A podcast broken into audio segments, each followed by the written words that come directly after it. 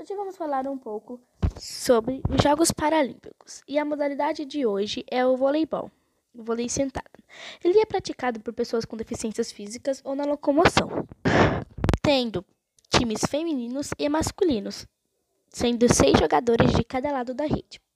As regras são as mesmas, porém pode-se bloquear o saque, desde que esteja em contato com o solo.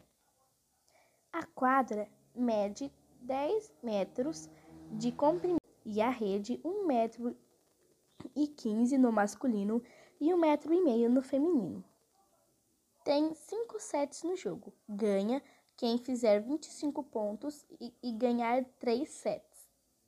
Essa modalidade surgiu em 1956, na Holanda.